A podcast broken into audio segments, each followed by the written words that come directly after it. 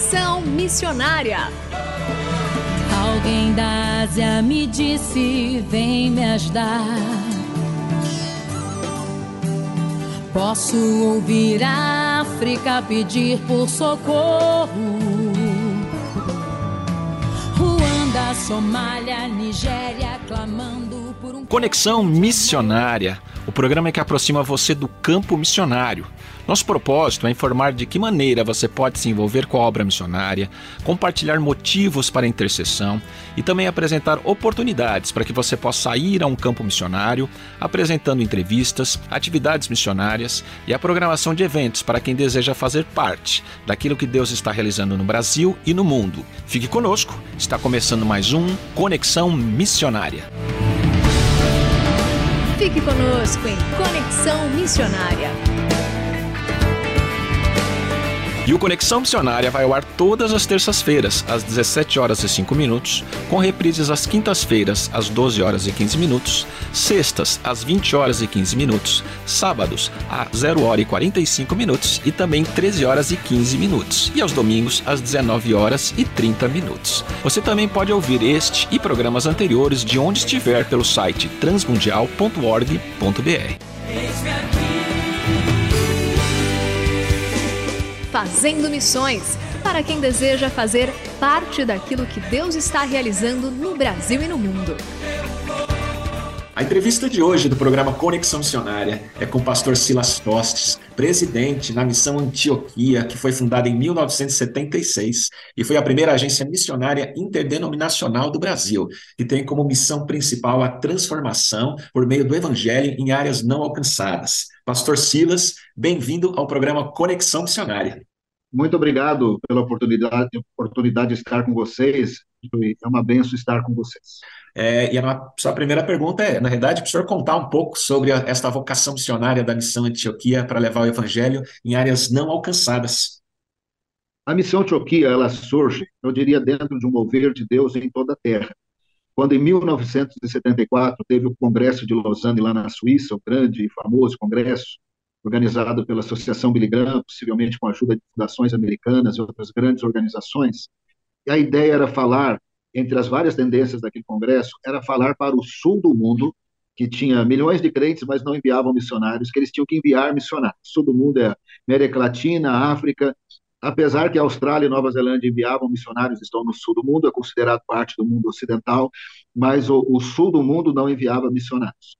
Bom, de alguma forma Deus estava se movendo, porque vai surgir a missão Antioquia em 76, mas logo em seguida surgem outras agências no Brasil e também na África, também na Ásia. O resultado é que depois de muitos, muitas décadas, o sul do mundo tem mais missionários que o mundo ocidental, Europa, Estados Unidos. Aí você pode incluir a Austrália e Nova Zelândia, mesmo que esteja no sul. A própria China também envia missionários para todo lado, né, de uma maneira mais informal, para a Mongólia, para Nepal e por aí afora. Então, a missão Antioquia faz parte, então, desse mover de Deus em que envolveu o sul do mundo na obra missionária. E a ideia que nós captamos logo ali no começo é que tinha que levar Jesus para as áreas menos evangelizadas do mundo.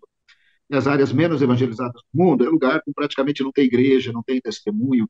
E nós focamos nisso, ainda que nós não trabalhamos com povos tribais, nós focamos com cidades, municípios pequenos, países e que não tem 1% de evangélico no país inteiro, portanto, tem lugares nesses países que não tem nenhuma igreja em cidades de 20 mil, 30 mil, 100 mil, 300 mil habitantes, praticamente não tem nada lá, e trabalhamos também, não só despertando, mobilizando, colocando missionários nas áreas mais restritas, onde é proibido pregar, nós temos algum esforço nessas áreas também.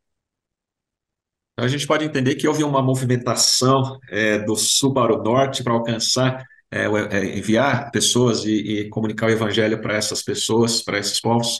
E a gente queria entender para o senhor o que, que significa esses povos não alcançados, como é que eles se classificam, como é que as missões qualificam esses povos não alcançados. Olha, no movimento missionário, tem grandes organizações missionárias que elas usam critérios diferentes, às vezes fica um pouco confuso. Mas se nós usarmos o critério do Ralph Winter, lá dos anos 80, ele dizia que faltava 13 mil povos, etnias distintas, com a língua distinta, com a cultura distinta, que precisavam ter testemunho da fé cristã entre eles. Bom, esse, houve esse movimento do sul do mundo, esse número foi caindo rapidamente. Lá pelos anos 90, falava-se em 2 mil povos. Já em 2010, no Lausanne, ali em Cape Town, falava em mil povos. Uh, em 2008, o, o Patrick Johnston, uh, famoso livro Intercessão Mundial, da WEC Internacional, dizia que nós estávamos vivendo nos dias que, pela primeira vez na história, o evangelho ia chegar em todas as línguas do mundo, porque é bem claro na Bíblia, o evangelho tem que ser pregado para todos os povos, todas as tribos, todas as etnias, portanto, em todas as línguas. Patrick Johnston dizia: estamos vivendo nos dias que o evangelho chegará em todas as línguas, que de alguma forma nas línguas que faltavam, né, porque já tinha chegado em muitas outras línguas, nas grandes línguas já nos anos 90. Então, a, a, também houve uma mudança ali nos anos 90, que os missionários inicialmente pensavam assim: eu tenho que chegar lá, aprender a língua, traduzir a Bíblia inteira, demorava 30 anos, agora com a informática dura o Novo Testamento uns sete anos. a velocidade aumentou bastante, porque pela internet os linguistas trabalham juntos em pontos diferentes da Terra, eles decifram uma língua tribal de maneira muito mais rápida do que antes. Mas a, a ideia era: você traduz a Bíblia inteira, aí que você vai falar de Jesus. A partir dos anos 90, eles concluíram que no primeiro século, ninguém sabia ler e escrever, era uma minoria, e a igreja crescia. Então, que a igreja, que as pessoas tinham que ser eh, evangelizadas, mesmo que elas fossem analfabetos, que assim foi no primeiro século. Enquanto isso, aprender a traduzir a Bíblia, eh, ensinava a ler e escrever para uma nova geração, já que os idosos não conseguiam aprender, mas eles podiam receber Jesus e serem salvos.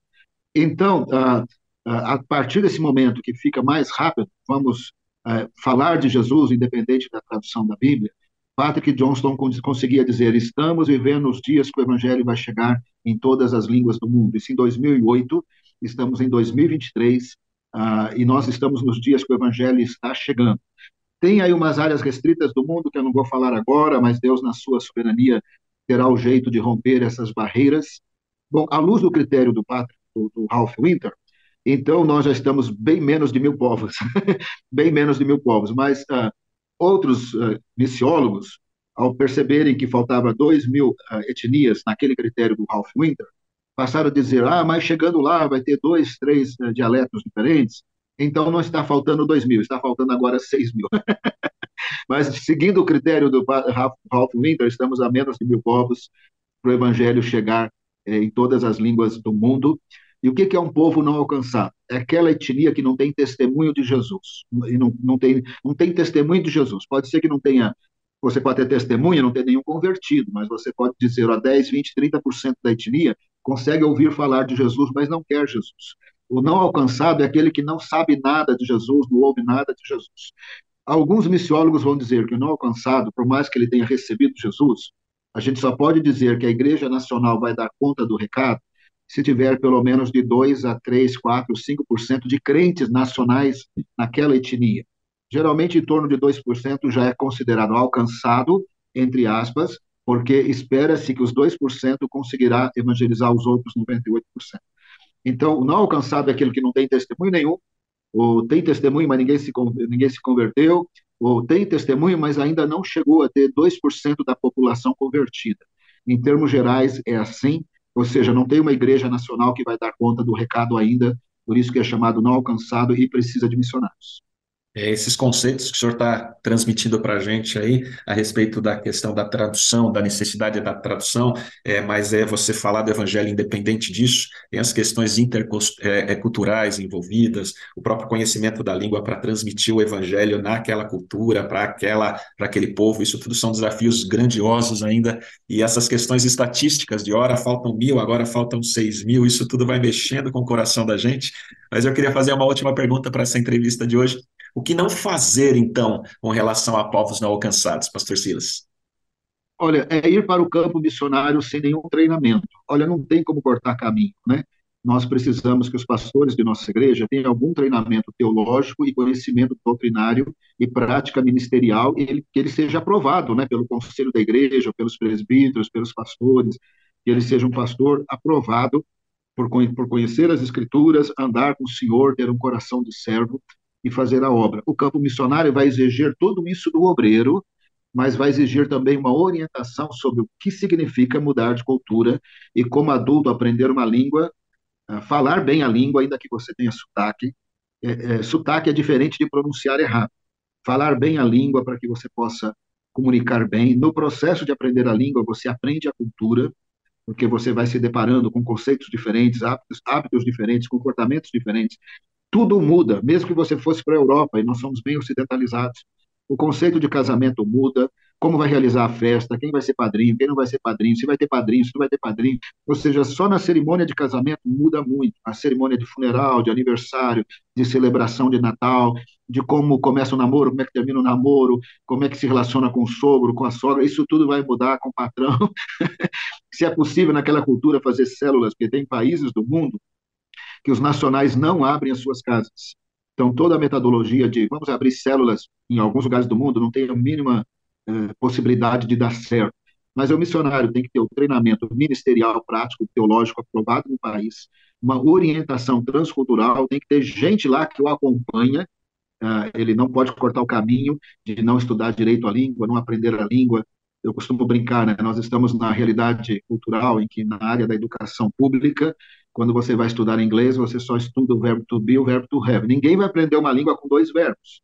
Então, às vezes, o missionário chega no campo com aquela preguiça de estudar. Então, ele precisa ter bastante orientação para saber que é aula todo dia, exercício todo dia, prática todo dia, é, contato social regularmente, um dia de descanso, do lazer, sim, uh, e para ele aprender bem a língua, porque no processo ele também aprenderá a cultura, para ele poder apresentar o evangelho sem barreiras estas é, culturais, ou com mal entendidos culturais, ou com ofensa aos nacionais, as barreiras é, culturais terão que ser transpostas. Isso envolve treinamento, orientação e acompanhamento. Agora, quando o missionário vai sem treinamento nenhum, ele pode dar certo, mas muitas vezes ele tem um choque cultural tão grande que ele não fica mais do que dois anos, aí gasta aquele dinheirão e ele não se torna um missionário produtivo, que, que treina nacionais, que mobiliza nacionais, porque ele sofreu tanto com o choque cultural, ele, a esposa e filhos, que ele retorna, aí o dinheiro, então, é, foi perdido. Antes de fazermos a obra, nós temos que nos tornar a obra de Deus. A santidade do Senhor tem que estar em nós, o Espírito Santo em nós, a presença de Deus em nós, a paz do Senhor, ao ponto de nós refletirmos Jesus por onde quer que nós passarmos ou formos. Antes de evangelizar, antes de qualquer coisa, nós temos que ser a própria obra de Deus. Isso vai envolver treinamento, acompanhamento, é, e assim que, assim que funciona. Muito bem.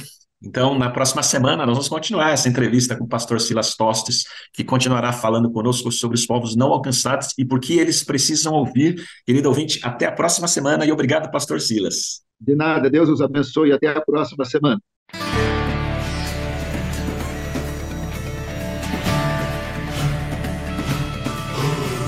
Estamos encerrando mais um programa Conexão Missionária. Eu, Renato Kroger, apresentei, com trabalhos técnicos a cargo de Tiago Lisa, Lilian Claro e Pedro Campos, e vinhetas gravadas gentilmente por Renata Burjato.